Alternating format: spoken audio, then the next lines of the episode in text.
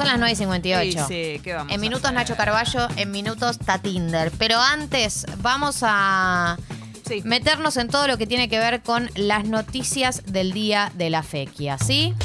Bueno, Para empezar, Boca pasó de fase en Libertadores y queda primero en su grupo. Boque. Ganó 1-0 contra Deportivo Cali. Que hay algo que me vuelve loca de Deportivo Cali. Deportivo Cali es un club colombiano. O sea que eh, muchos hinchas vinieron de Colombia a la Argentina a ver el partido, entre otras cosas. Ajá. Eh, y hay 180 hinchas detenidos porque cayeron con facas a. a violentar a hinchas de Racing. Eso es lo que me vuelve loca. ¿Por qué con hinchas de Racing? ¿No? ¿No les parece medio incoherente? Rarísimo, sí. Habían alquilado ¿Hay, una hay casa. algún tipo de explicación de eso? No, nada.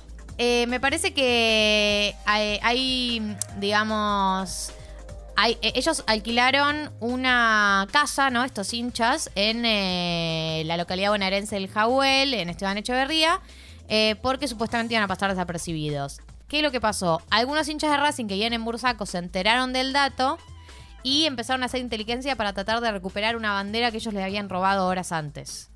Entonces, eh, termina todo esto, todo este cruce de robo de banderas, con eh, los hinchas Deportivo Cali cayendo a el tren, a la línea de trenes Roca, y un ataque en la estación Herley con seis heridos. No. Cayeron con facas a, a faquear a los hinchas de Racing.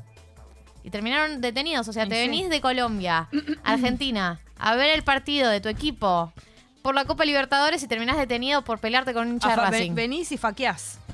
Bueno, en fin, básicamente esa es la historia de lo que mal pasó. eso. ¿Qué te creías? Eso es lo que pasó con un grupo grande de hinchas de Deportivo Cali que eh, obviamente debían ser barras, ¿no?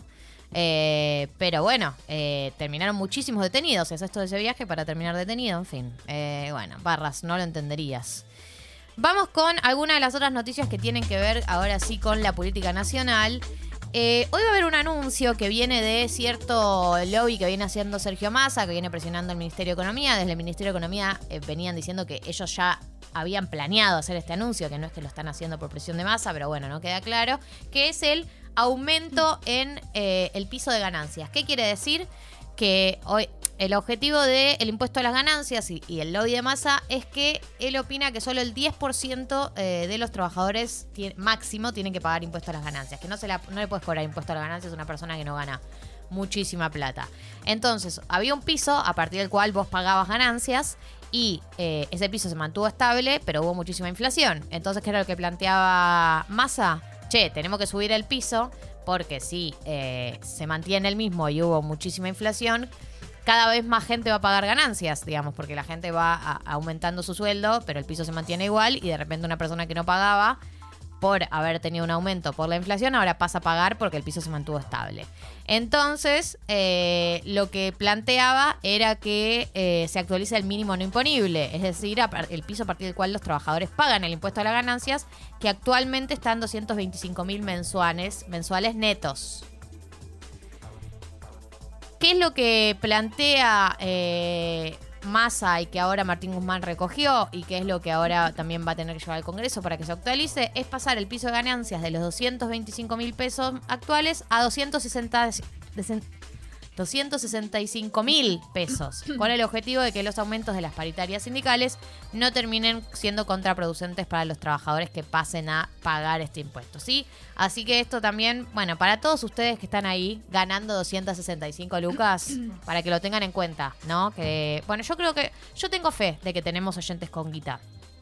O sea, no me da la sensación, así a priori, de que nadie esté lleno de guita de la- dentro de la gente que nos escucha, pero tengo la sensación Alguno de que, que otro. Un porcentaje chico de haber. Alguno que otro con casa con pileta hay. Ah, claro, con una casa en zona norte, eh, en un barrio cerrado. Sí. Que quiero creer que ya están suscritos al, al club. Y la verdad que sí, si pagás ganancias y no estás suscrito al club, No lo puedo creer. Va y feo. a mí me parece que tenés algo ahí, ¿no? Para replantearte Sí. en las prioridades de tu vida. Es cierto. Eh, una noticia que no tiene que ver con la Argentina, que tiene que ver con Colombia, pero que es para que le presten atención el fin de semana, si les interesa lo que pasa en países vecinos, es que Colombia el domingo elige presidente, ¿sí? Tienen la, la- la elección presidencial Y eh, hay un candidato que es Gustavo Petro, que es del Pacto Histórico, que es el que tiene más chance de ganar, que es un candidato de izquierda. Eh, Es raro en Colombia, ¿no? es como muy excepcional, es algo que nunca pasa. Colombia está caracterizado por tener eh, candidato de derecha, o de centro derecha o de derecha, pero no, nunca, nunca de izquierda.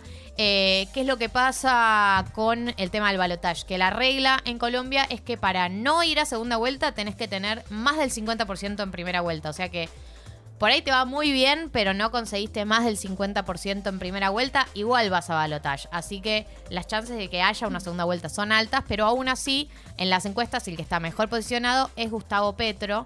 eh, que es este candidato, ¿no? Eh, que había sido senador y que viene además eh, de la mano, digamos, con una fórmula presidencial con Francia Márquez, que también es una candidata